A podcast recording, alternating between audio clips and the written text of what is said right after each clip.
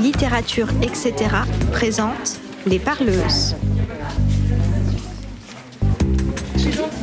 J'attends ton top départ que tu connais bien. euh, Euh, donc les personnes pour l'atelier d'écriture. On y va On y va Je sais pas les personnes qui sont inscrites à l'atelier d'écriture. séance de bouche à oreille pour propagation du matrimoine littéraire. Moi, j'ai le passage particulier qui est l'introduction. L'introduction. Donc la mère en gros qui est dans sa maison, qui fait tout ce qu'elle peut, et puis le père, lui, il a la belle vie. En fait, il est journaliste, il coupe par, par mauvais et par beau. Oui, alors moi je suppose que j'ai la suite. Au sujet de la mère et du, du père, il y a une chose qu'elle dit, comme je savais aussi que maman était dépendante de lui et que lui ne l'était pas. Ça veut tout dire, ce qui se passe pour beaucoup de femmes, n'est-ce pas? C'était tout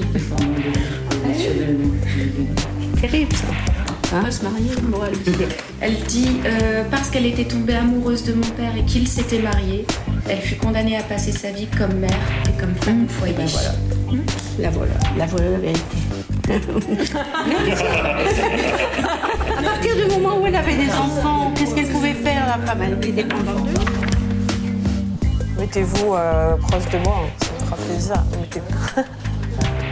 Bonjour, bonjour. Nous sommes le 26 février 2022 à la médiathèque de Fâche-Tuménil. Merci à toute son équipe et notamment à Judith Masson d'accueillir la 25e séance des parleuses dédiée à l'autrice irlandaise Nuala O'Fallon. Nous venons de vivre ensemble pendant deux heures un atelier d'écriture et un atelier de lecture par arpentage. Cette séance des parleuses a été imaginée avec l'autrice Amandine D qu'on est ravis d'avoir à nos côtés. Amandine, c'est toi qui me parles pour la première fois de Nuala O'Fallon en 2017 au Café Citoyen à Lille, alors qu'on prépare la première rencontre en librairie autour de ton livre La femme brouillon, publié aux éditions La Contralée. Ce livre, qui tout à la fois politise et légitime en littérature le sujet de la maternité, est aujourd'hui disponible en poche. Depuis, tu as publié À main nue, livre qui, lui, empoigne, embrasse et détricote la question du désir. Il s'agit de ton septième livre. Je te laisse la parole pour nous parler de Nuala O'Fallon qui, comme toi, aime les sujets fondamentaux. Merci Aurélie, merci. La chose la plus utile que j'ai gardée de mon enfance est la confiance en la lecture. Il n'y a pas très longtemps, j'ai participé durant un week-end à un atelier de travail sur soi, dans l'espoir d'y découvrir comment vivre mieux. Un des exercices consistait à dresser une liste des dix événements les plus importants de notre vie. Les moments clés qui nous ont conduits de notre naissance jusqu'au point où nous nous trouvons actuellement. Le numéro un était Je suis né. On pouvait mettre ce qu'on voulait après ça.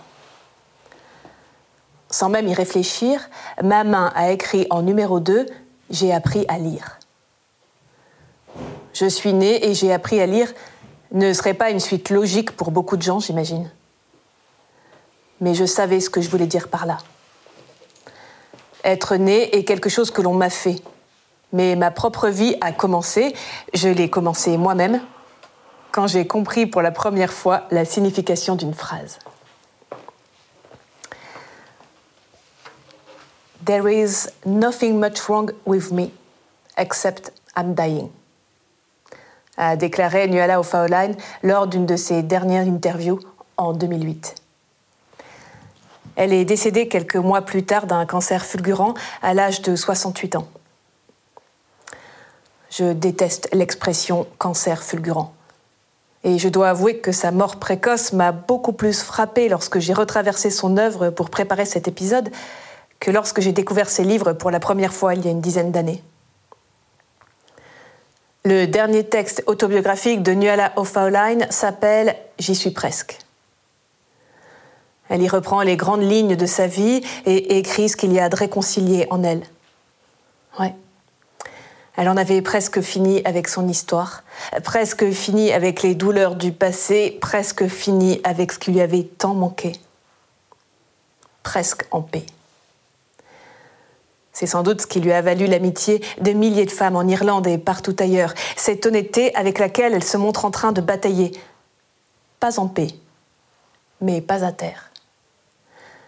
Et donc, je parcourais son dernier livre, son cheminement, ses combats intérieurs, et je me répétais un peu stupidement C'est fou. Elle est morte seulement quelques années après avoir écrit ces lignes, et mes doigts suffisaient à compter les années qui lui restaient à vivre. Et dans ce dernier texte, pourtant, on retrouve cette intensité qui a toujours été la sienne, et ce questionnement inlassable. Où est ma place? Pardon pour cette introduction peu joyeuse, mais c'est ma façon de dire à quel point j'aimerais la lire encore. Oui, j'aimerais entendre ce que cette écrivaine aurait à dire à 70 ans, 80 ans, 90 ans. Pour le dire autrement et égoïstement, j'aurais aimé vieillir avec elle. Peut-être aurais-je pu aussi commencer comme ça.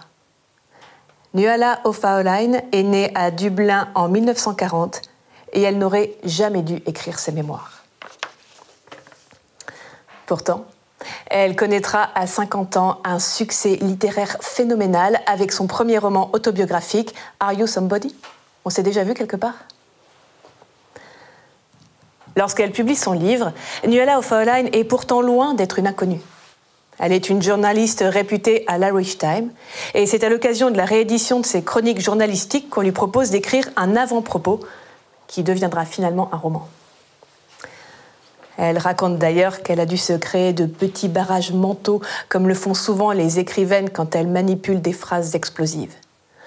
Se persuader que de toute façon, personne ne la lira, que ce texte passera inaperçu. Ces stratégies qui permettent d'avancer tranquillement sans écouter les voix parasites qui nous enjoignent à nous taire. Car Nuala O'Fauline a pris un sacré risque en publiant ce texte. Il ne s'agit pas de mémoire classique, j'allais dire, comme en écrirait n'importe quel bonhomme, où elle se met en scène sous son meilleur jour en montrant à quel point elle a été un rouage indispensable de l'histoire intellectuelle de son pays, en nous assénant au passage différents points de vue ou en réglant ses comptes avec un tel ou une telle. Non. S'il y a bien une personne avec qui elle règle ses comptes, c'est elle-même. Car elle ose dire sa solitude, sa détresse, alors qu'il lui aurait été si facile d'ajouter à la glorification de son personnage public. Pourtant, vous ne trouverez ni pathos ni autocomplaisance chez Nuala O'Fauline. C'est une femme intelligente au parcours brillant et elle en est parfaitement consciente. Sa démarche, je crois, est avant tout mue par l'envie de comprendre. L'envie de comprendre pourquoi, malgré tout ce qu'elle a réussi à accomplir, elle souffre encore autant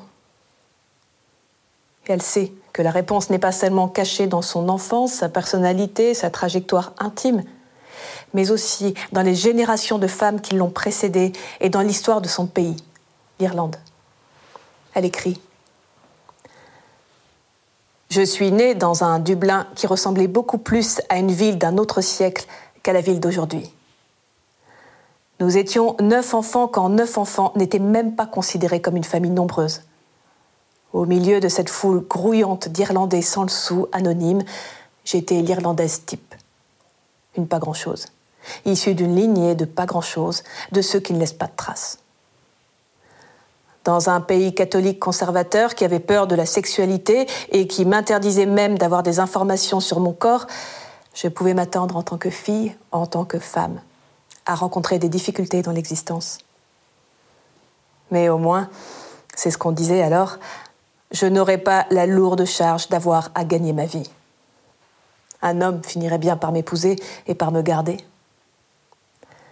Mais les gens typiques n'existent pas. Il paraît banal de dire à quel point notre enfance nous façonne. Quelle est la source de nos forces et de nos empêchements d'adultes Mais nous ne sommes pas plus avancés une fois qu'on l'a admis. Il faut faire avec, parce que même si on veut faire sans, il faut faire avec. Nuala écrit très bien l'ambiguïté du rapport à l'enfance dont on aimerait parfois se débarrasser en même temps qu'elle est dans nos fibres. Son enfance n'a pas été très heureuse. Pour le dire simplement, Nuala O'Fauline a été élevée par une mère qui n'avait pas envie d'être mère. Du moins, pas envie d'être mère de cette façon-là, en multipliant les grossesses, accaparée par les besoins de ses enfants, enchaînée à son quotidien, la mère de Nuala avait soif de littérature et de sensualité, mais ses désirs ont été étouffés toute sa vie. trop à faire, trop à penser. Et j'ai songé au personnage de Lambeau de Charles Juliette, cette femme qui aurait pu s'épanouir dans la maternité, mais qui s'abîme du trop d'enfants. Mais pourquoi chercher des références littéraires? Parce que j'ai l'intime conviction que chacun, chacune mesurera ce que signifie élever un enfant sans désir, élever beaucoup d'enfants sans désir. Dans sa propre famille, très nombreuse, Nuala distinguera à la fois cruel et lucide qui des enfants ont été désirés, qui ne l'ont pas été, et le destin de ces enfants fatalité. Oui, des femmes réduites à leur seule maternité, ces figures qui traversent les frontières du temps et de l'espace, des femmes qui n'auront jamais la possibilité de prendre la parole ou d'écrire sur ce qu'elles vivent. La maternité piégée est un thème qui revient souvent dans les romans de Nuala, autobiographie comme fiction. C'est d'ailleurs le moteur de départ de son héroïne Chicago May dans la biographie romancée qu'elle écrit sur cette femme prostituée et criminelle la naissance d'un énième bébé dont elle allait avoir la charge en tant que fille aînée et qui allait slurper toute son énergie vitale. Elle suit Chicago May à la trace, laissant son imaginaire emplir les vides de sa biographie et pulvérisant au passage le mythe de la pute au grand cœur. Nuala n'aime pas trop les clichés, on le verra. Tout le long du livre, elle se tient aux côtés de son personnage, elle le raconte comme elle se raconte elle-même, en replaçant la petite histoire dans la grande avec empathie, sans mystifier quoi que ce soit. Tout ceci a lieu bien avant sa naissance, en 1890. Mais c'est le talent de Nuala O'Fauline, rendre visibles les fils qui nous attachent les unes aux autres.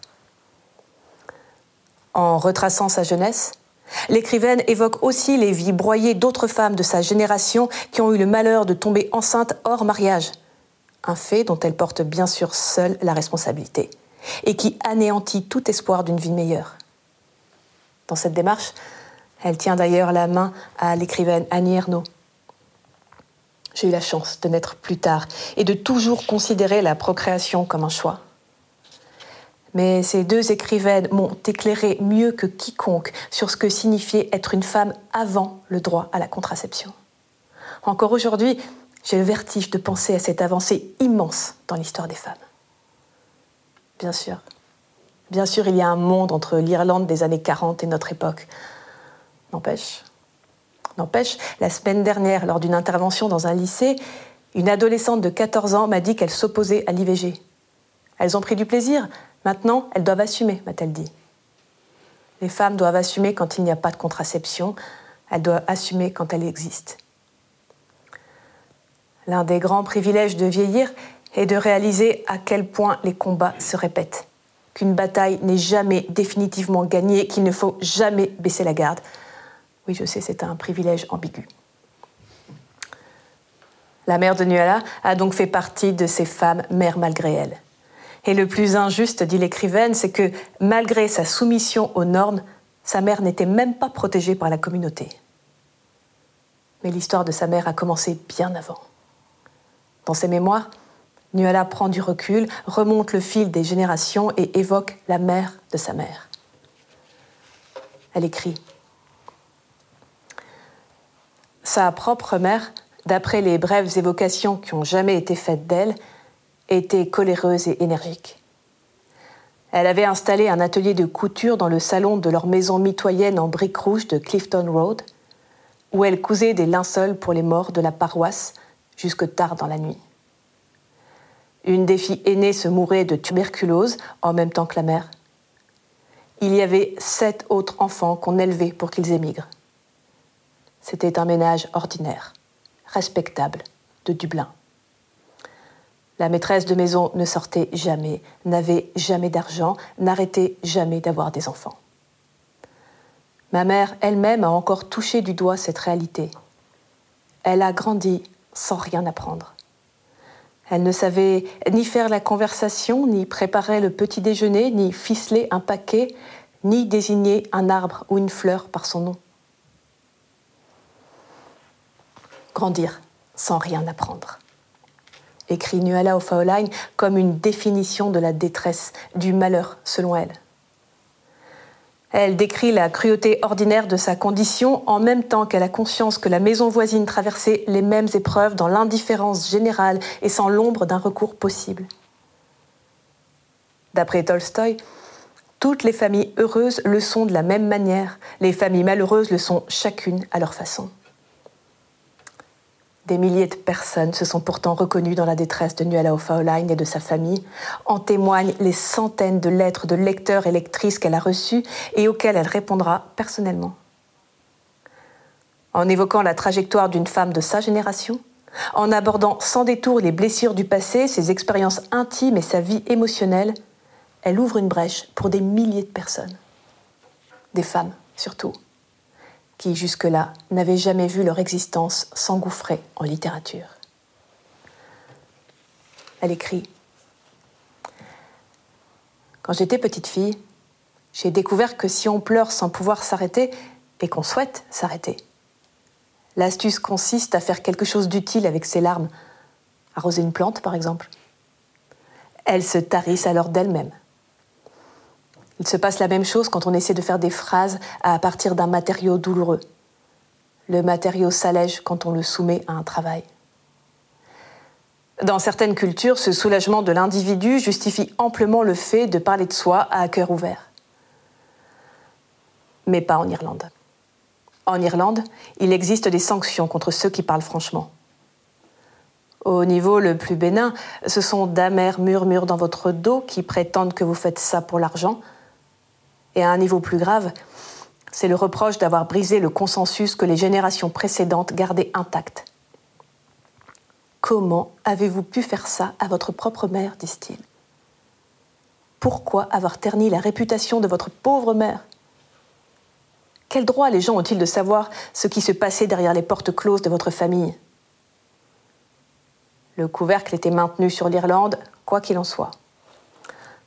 Ils peuvent bien savoir qu'il la bat, ou qu'elle chaparde dans les magasins, ou qu'ils sont allés à Dublin pour des examens en cancérologie. Mais tant que rien n'est dit, tous ceux qui sont concernés peuvent se regarder en face et parler de la pluie et du beau temps avec les voisins, debout à la sortie de la messe du dimanche. Le silence était la stratégie défensive d'un peuple qui ne croyait pas que les situations peuvent être changées, et de gens qui n'imaginaient pas pouvoir échapper les uns aux autres. Oui, des milliers de femmes et d'hommes se sont reconnus en Nuala O'Farline. C'est bien sûr dû à la valeur de ses textes en tant que récit, mais surtout à sa capacité en tant qu'écrivaine à adapter constamment la focale, allant du très intime au purement sociologique, dans ce va-et-vient permanent entre les déterminismes qui la constituent et ses avancées intimes. Pourtant, Nuala, et c'est un paradoxe classique de l'écrivain, n'a pas du tout un parcours ordinaire. Et pour commencer, elle n'a pas rempli deux des devoirs fondamentaux pour qui est doté d'un utérus, le mariage et la maternité. Non, Nuala a fui sa famille dès qu'elle l'a pu, sachant de tout son corps que rester, c'était mourir. À 30 ans, elle consulte un psychologue. Et lorsque celui-ci lui demande son nom, elle se révèle incapable de répondre. Je m'appelle, je m'appelle, elle s'appelle. Elle s'appelle à autre chose que le destin d'une femme née dans une famille pauvre en Irlande. Elle s'appelle à autre chose que ce qu'on lui avait promis. Elle s'appelle et elle se répondra. En menant de brillantes études, en exerçant ce métier de journaliste qui la passionnera. Elle écrit Je n'aurais pas pu être plus heureuse qu'en enfonçant mes pieds dans les feuilles mortes en me dirigeant vers l'université qui m'avait accepté ce jour d'automne de 1963. Au fond, j'ai toujours su combien j'avais été prêt de consacrer ma vie entière à un boulot ennuyeux à mourir où j'aurais passé mes journées à regarder l'heure.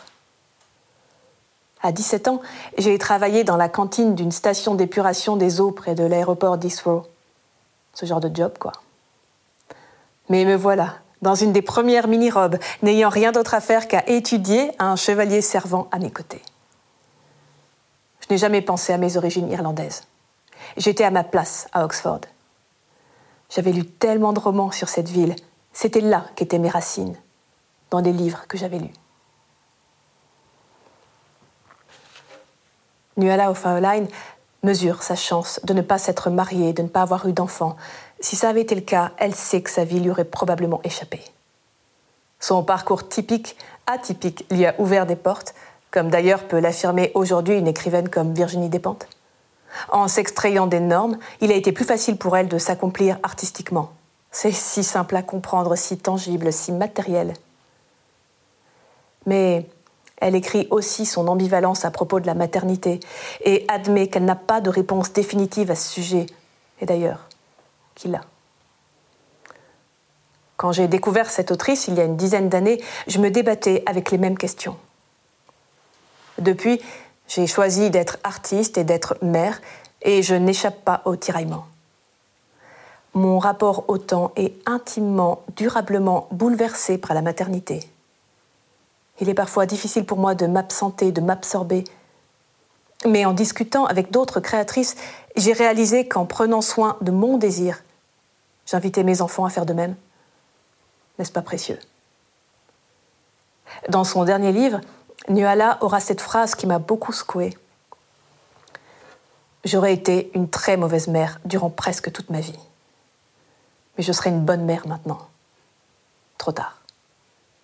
Voilà, il faudrait pouvoir être mère à 50 ans, une fois toutes les batailles menées, et comme je suis d'accord avec elle. Aucune loi n'oblige à comprendre sa mère écrit-elle dans Best of Rosie.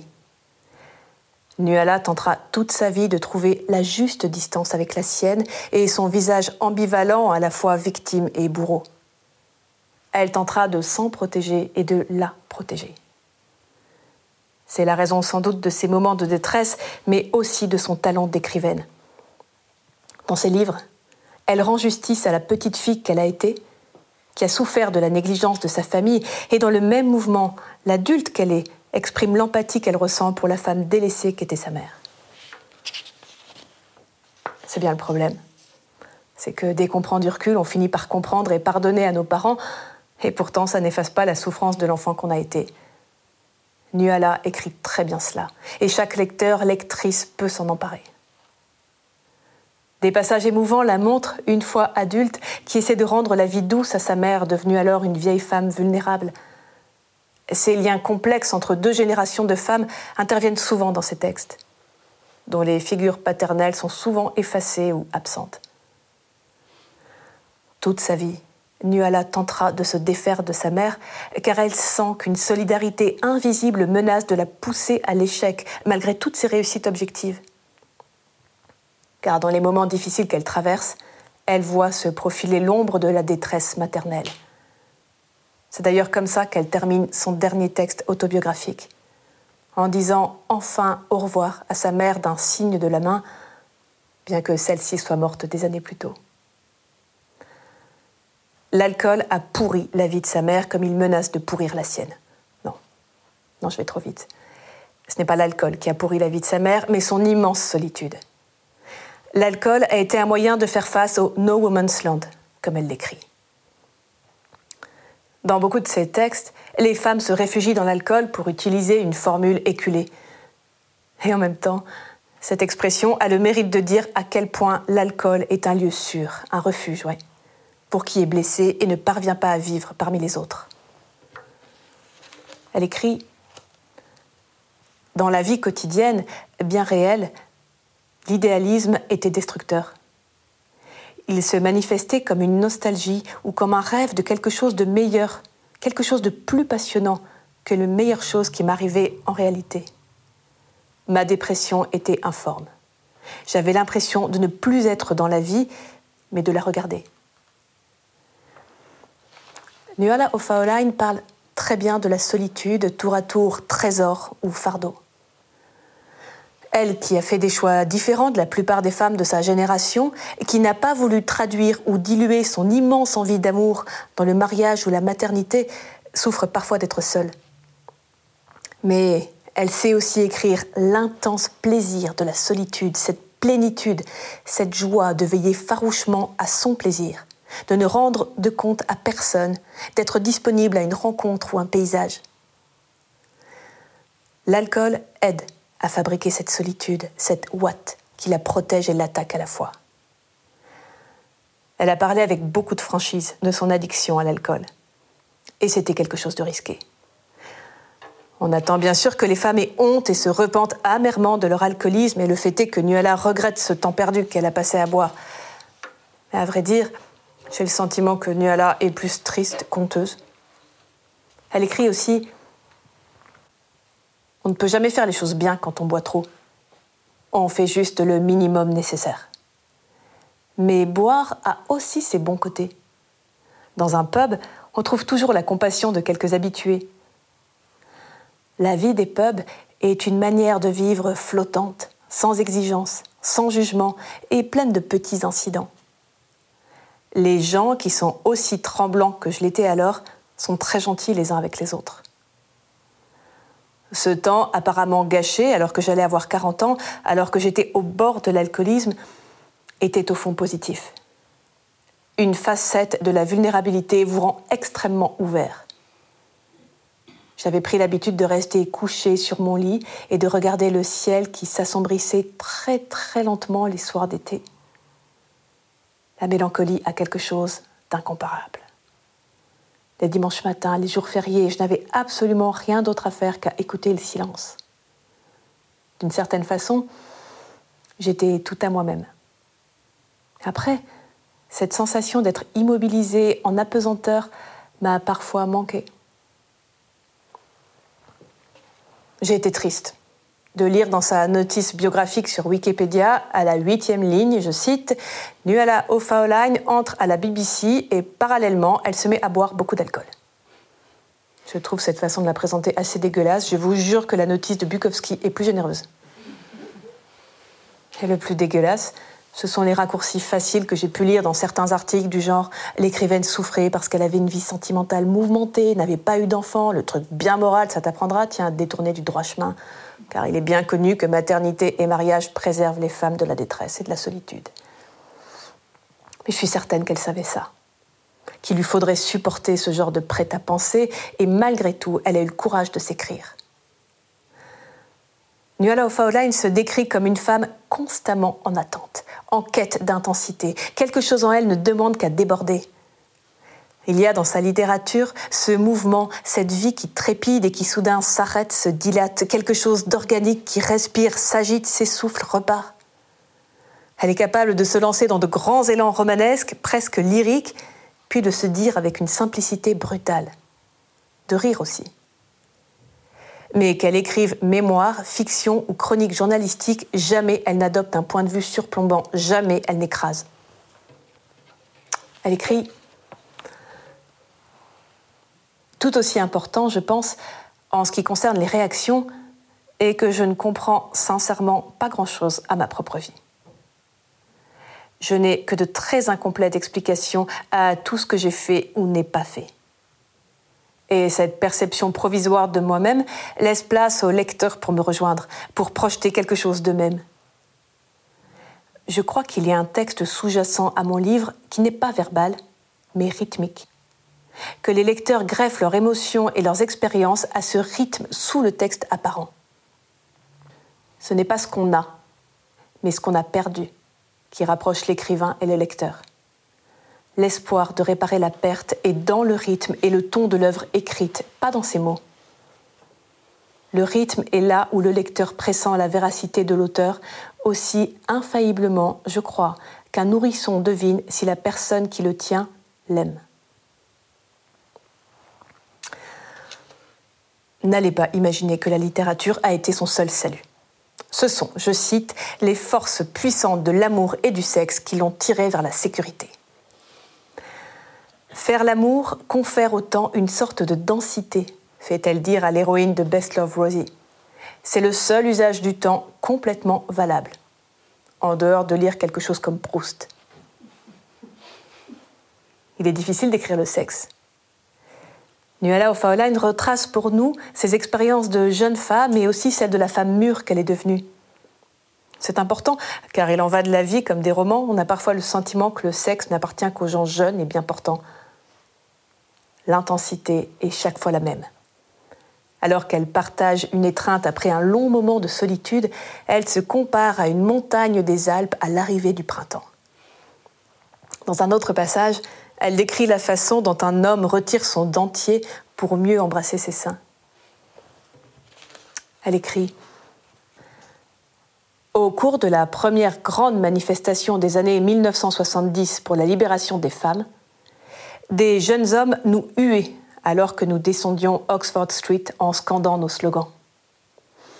C'était ainsi à cette époque. Pour rien au monde, je n'aurais manqué cette manifestation. Mais même si je savais très bien que j'avais besoin d'être là, je ne savais pas pourquoi. Partout régnait une injustice flagrante envers les femmes, surtout dans le monde du travail, mais j'avais un job fantastique. Si quelqu'un était venu vers moi pour me demander pourquoi j'étais là, j'aurais répondu euh, pour les autres femmes. Je ne voyais pas que j'avais passé toute ma vie d'adulte à courir après quelque chose qui m'aurait fait devenir une femme au foyer. La recherche d'un homme, de l'amour, du seul homme à aimer et qui m'aimerait en retour, avec lequel avoir des bébés, alors que je ne voulais pas être cette femme au foyer. Partout dans la société, je pouvais voir le sexisme à l'œuvre. Une fois que notre conscience a fait tilt, nous ne pouvons plus jamais cesser de le voir mais je ne voyais pas que, invariablement, je donnais aux hommes la responsabilité de mon bonheur personnel. Les liens. Voilà ce qu'il y a de plus difficile à penser et à tisser. Nuala décrit la dépendance amoureuse, la sienne et la façon dont sa mère attendait son père, qui lui seul apportait la joie au foyer. Ce drame d'attendre son bonheur d'une personne, d'en laisser les clés à quelqu'un d'autre, quitte à accepter des relations inégales ou abusives au nom de la passion. Longtemps, je n'ai pas voulu répondre à cet appel féministe au respect de soi-même, écrit-elle avec franchise. Repensez les liens, dit-elle. Et il me semble que les féministes aujourd'hui continuent de détricoter cette question. Dans les textes de Nuala O'Fauline, l'amour exalte, échappe, Suite à sa rupture avec sa compagne, la journaliste et activiste Nell McCafferty, après 15 ans de vie commune, elle écrit Je ne connais pas d'autre événement qui cause autant de douleur et de destruction, qui est aussi peu compréhensible que la fin de l'amour.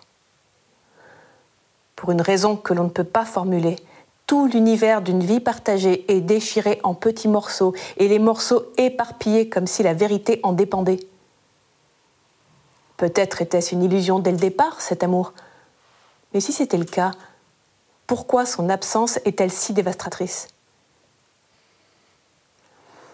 Récemment, j'ai lu un texte qui dénonçait le fait que notre système actuel nous volait de l'amitié. Je n'avais jamais pensé les choses de cette façon. Je savais que le capitalisme détruisait nos écosystèmes, broyait les plus fragiles d'entre nous, mais en modifiant profondément notre rapport au temps, il est évident qu'il menace nos liens les plus intimes. Nuala a beaucoup écrit l'amitié, et un de ses souvenirs m'a fort marqué. Alors qu'elle vient de terminer son premier texte autobiographique, projet sur lequel elle a travaillé des mois avec beaucoup de détermination, et qu'une amie la questionne à ce sujet, elle lui répond qu'il s'agit d'un petit texte sans importance. Elle écrit c'était des mots qui m'avaient donné envie de m'occuper de ce que j'avais écrit comme d'une partie de moi-même. Mon ami s'est penché vers moi et avait prononcé deux mots des plus ordinaires, mais il m'avait intimé de cesser de m'excuser pour ce que j'avais écrit et de souhaiter à mon ouvrage le meilleur avenir possible. Et ces deux mots étaient Soutiens-le. Quand j'ai dit ces mots, j'ai eu le souffle coupé par la révélation.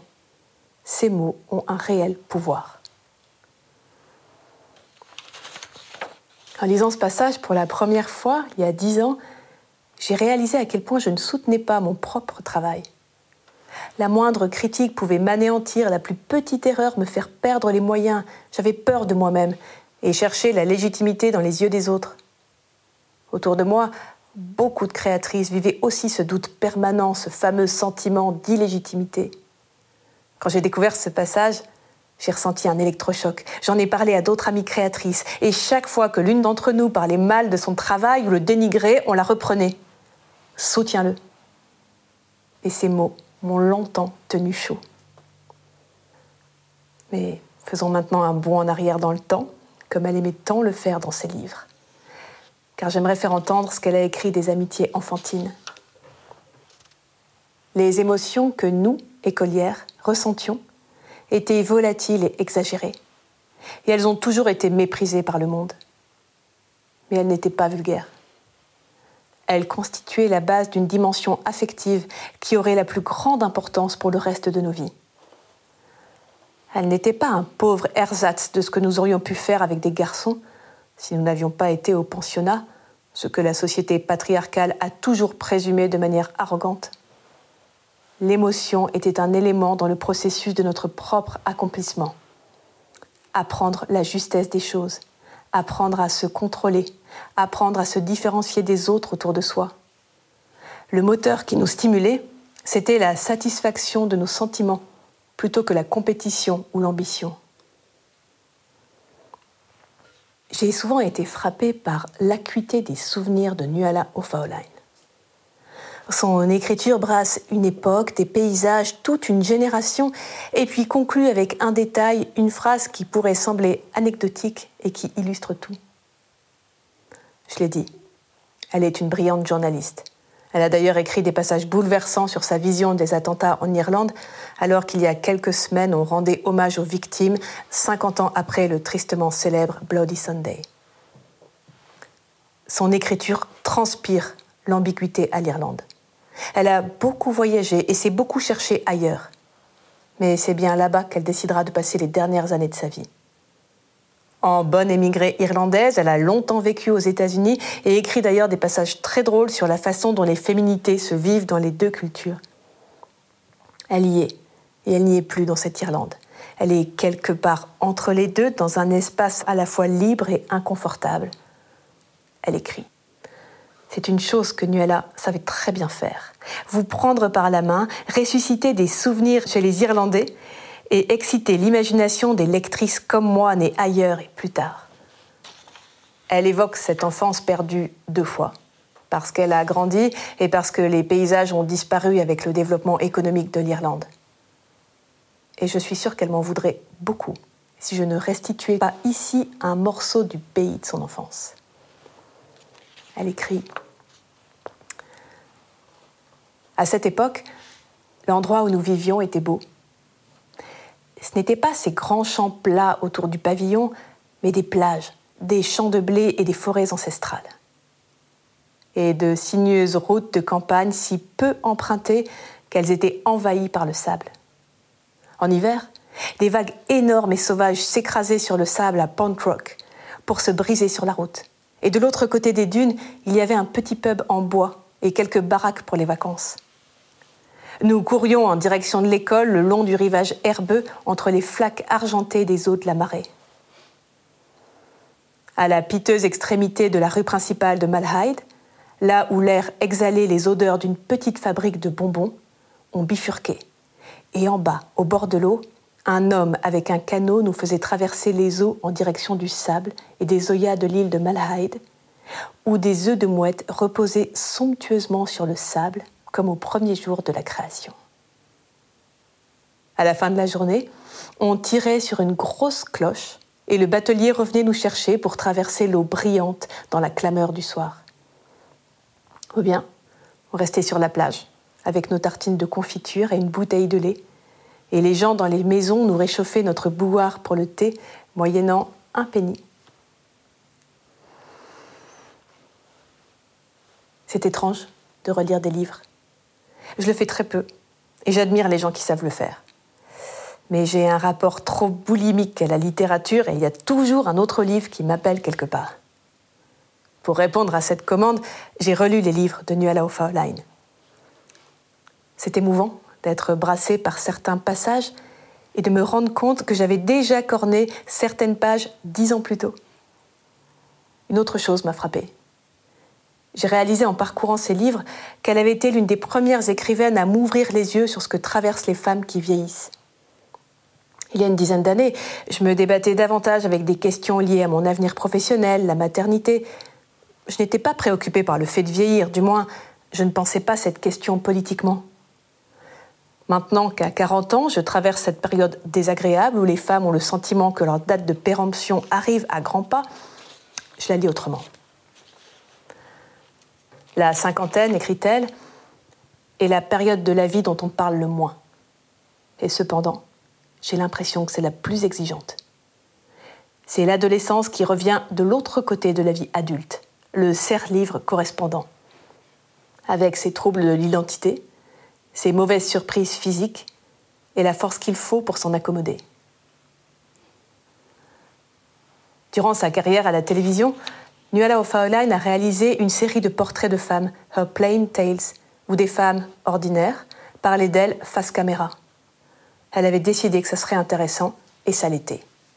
Dans les années 80, ce genre de démarche est rare. Ouais. Elle a été la première à me montrer à quel point la société est violente avec les femmes qui avancent en âge, la place à laquelle on les assigne dans l'imaginaire collectif. Cette chose particulièrement mal aimée dans une société misogyne, écrit-elle, une femme de la cinquantaine avec des opinions. Elle qualifiait d'ailleurs son autobiographie de pied de nez, car selon elle, personne n'attend qu'une femme vieillissante raconte sa vie. Du moins, on veut bien qu'elle parle d'elle au passé, mais pas qu'elle partage le paysage émotionnel qui est le sien. Mais là encore, elle bataille à nos côtés. Elle écrit Instinctivement, je m'administrais à moi-même le même traitement qu'à Kathleen. Je me suis mise à multiplier les petites sources de bien-être dans ma vie quotidienne, même si les grandes sources de bien-être ne m'étaient pas accessibles. Et si j'esquisse ici les choses qui m'ont rendue plus heureuse que je ne l'avais jamais été depuis longtemps, et que je suggérais aux auteurs des lettres que je recevais afin de soulager leur peine, je le fais tout en sachant combien elles sont banales. Je ne crois pas que la vie nous offre beaucoup de consolation de la même importance et de la même envergure que les blessures qu'elle nous inflige. Mais nous pouvons réparer les choses avec ce que nous offre effectivement la vie. En tout cas, il me semblait que c'était possible. Je crois les petits remèdes que nous vendent tous les magazines. L'amitié, le voyage, l'art, les animaux, le monde naturel, il n'y a que ça. Ils ne sont pas l'amour en tant que tel, mais ils sont édifiants, en ce qu'ils nous donnent une idée de ce que c'est qu'être aimé. Je m'arrête ici et je me fais la promesse de relire Nuala O'Fauline dans dix ans. J'ai hâte de voir ce qu'elle va m'écrire.